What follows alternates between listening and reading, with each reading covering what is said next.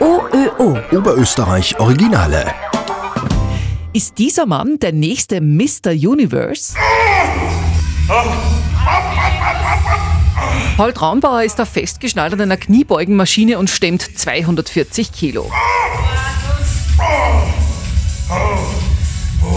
Paul Traumbauer aus Scharten bei Wels ist jedenfalls ein Muskelberg von einem Mann. 21 Jahre alt, Fitnesstrainer und Wettkampf-Bodybuilder. Also ich trainiere gern und habe halt meine Leidenschaft darin gefunden, dass ich einfach meinen Körper aufs Maximale vom Ästhetischen Muskulären einfach trainiere. Wie oft und wie trainierst du? Durchschnittlich übers Jahr trainiere ich zwischen vier und fünf Mal die Woche. Okay, das hört sich jetzt gar nicht so viel an. Nein, weil die Intensität macht es. Ja. Also, das glauben immer die meisten, dass man, wenn man viel annehmen will oder viel Muskeln aufbauen will, dass man viel trainiert. Aber das stimmt überhaupt nicht. Das Wichtigste ist die Ernährung und die Regeneration. Ja.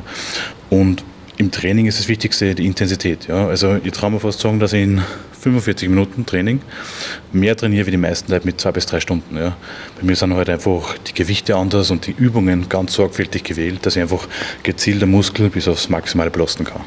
Man kann gewisse Techniken einbauen, dass mein Muskel sehr schnell gewisse Trauma zufügt. Ja, weil Muskelwachstum entsteht nur durch Verletzung des Muskels. Ja, sprich, ich mache, ich mache Wiederholung mit Gewicht und dadurch ähm, entstehen kleine Mini-Traumen, die Muskelfasern werden eingerissen und die müssen wieder repariert werden und dadurch wieder wieder stärker. Ja.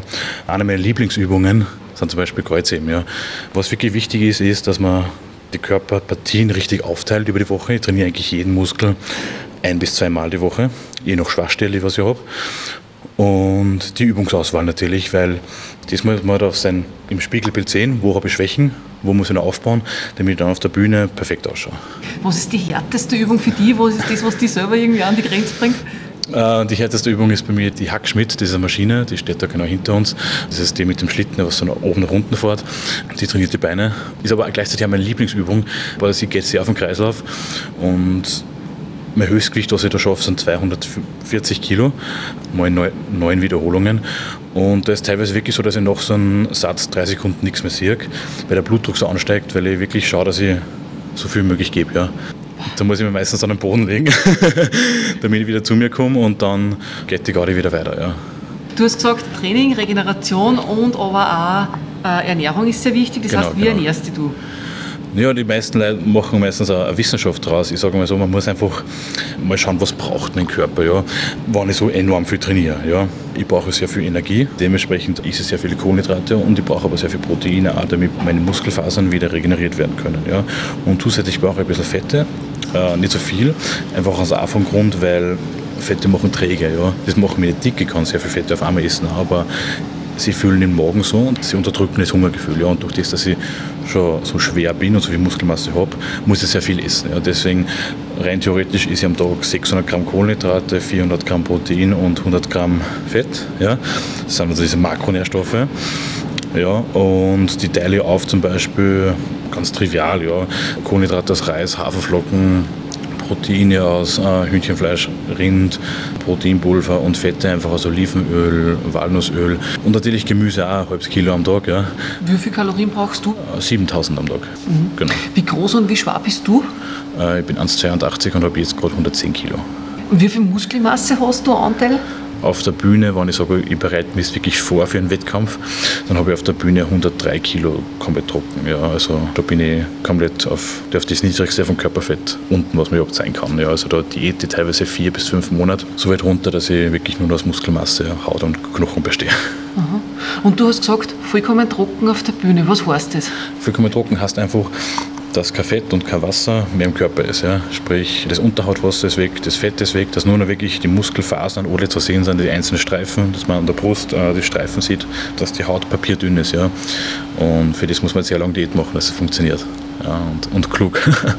Das ist ein sehr, sehr langer Leidensweg. Ja. Also man muss da sehr kämpfen mit sich selber. Das ist natürlich dann Wettkampfsport, das ist, darf man nicht vergleichen mit einem normalen Abnehmprogramm oder einem Zunehmprogramm. Das ist wirklich ein Höchstleistungssport. Da treibt man seinen Körper schon äh, massiv an die Grenzen. Also ich habe Wettkampf Diäten gemacht, wo es mir am Tag zweimal wegen Blutzucker umgehauen hat oder ja, einfach nicht mehr mentaler funktioniert habe, weil einfach die Kohlenhydrate gefehlt haben. Aber ich braucht, damit ich so weit runterkomme, weil das Niveau einfach schon so hoch ist weltweit.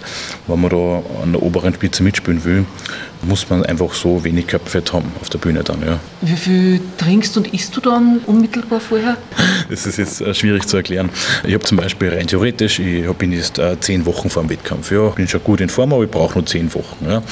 Dann werden ungefähr meine Kilokalorien bei 3000 ungefähr liegen. Ja. Und das ist für mich schon sehr wenig, ja, weil ich ja schon so viel brauche. Dann schätze ich ungefähr ab, wie viel Kilo muss ich noch verlieren, damit ich in entweder in die Gewichtsklasse reinpasse oder dass ich perfekt ausschaue. Weil es gibt ja die offenen Klassen, wo ich starte und es gibt, weil einfach mehr nicht mehr geht. Und es gibt Gewichtsklassen. Ja. Und dann schaue ich, okay, gut, sollten ungefähr 5 bis 6 Kilo noch runter und dann reduziere ich die Kalorien wochenweise oder tagweise, je nachdem. Und wenn ich merke, okay, gut, der Körper sträubt sich gegen das Abnehmen, weil der Körper einen gewissen Schutzmechanismus hat, dann mache ich gewisse Refeeds, ja, sprich, da ist ich ein, zwei Tage wieder sehr viel, dass der Körper wieder glaubt, hey, es funktioniert wieder alles und dann verliert er wieder Gewicht. Ja. Und so staffelt man das. Und dann halt auch Wochen vor dem Wettkampf, das nennt man die sogenannte Peak Week. Ja. Da kann man nicht viel verändern, aber man kann die Kirsche auf der Torte machen. Ja. Man macht es zum Beispiel so, man isst äh, Montag, Dienstag, Mittwoch nahezu keine Kohlenhydrate und nur noch Proteine, ja, dass der Muskel, dass die Glykogenspeicher leer werden. Ja. Dadurch fällt man enorm zusammen, man nimmt da sehr viel ab. Ja. Aber das ist nur intramuskuläres Wasser ja, und Glykogen, die Zuckerspeicher. Und dann, rein theoretisch, Montag, bis Mittwoch habe ich keine Kohlenhydrate gegessen, sondern nur Proteine, aber trotzdem trainiert. Ja, das muss man sich vorstellen. Also trainieren wir schon. Ja. Und dann aber isst man sehr viel. Ja, dann ist ich zwischen 600 oder 1000 Gramm Kohlenhydrate, Donnerstag, Freitag und am Samstag ist dann Wettkampf.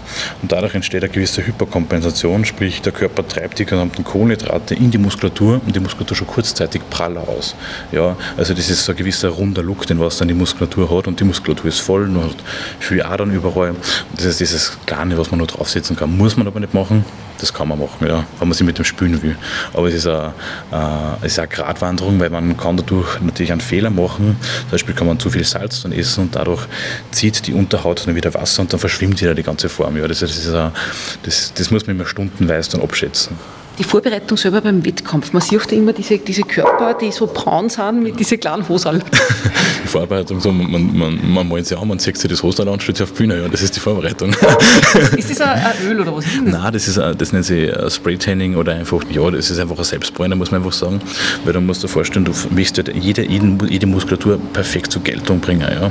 Und wenn du jetzt Scheinwerfer, Bühnenscheinwerfer auf einen, auf einen hellen Körper strahlen würden, dann würde man den Kontrast nicht sehen und diesen Schatten zwischen den Muskeln Muskulatur. Ja? Sprich, man muss das machen, weil sonst schaut man einfach aus wie ein weißes Strichwandel. Da kannst du nur so viel Muskulatur haben, du schaust nicht gut aus. Ja, dementsprechend macht man das. Das schaut eh urblöd aus. Ja? Aber wenn alle auf der Bühne sind, also alle auf der Bühne angemeldet sind, dann ist jeder gleich deppert. Ja? Und ähm, ja, dann schaut, dann schaut man nicht so schlimm aus, dann ist man unter Gleichgesinnten. Ja. Das Hosen halt deswegen, es gibt natürlich auch andere Klassen, die was Badehosen zum Beispiel auch haben, die Men's Physik-Klasse und natürlich in meiner Klasse mit diesen sehr komischen Männertanga, sagen wir es einmal.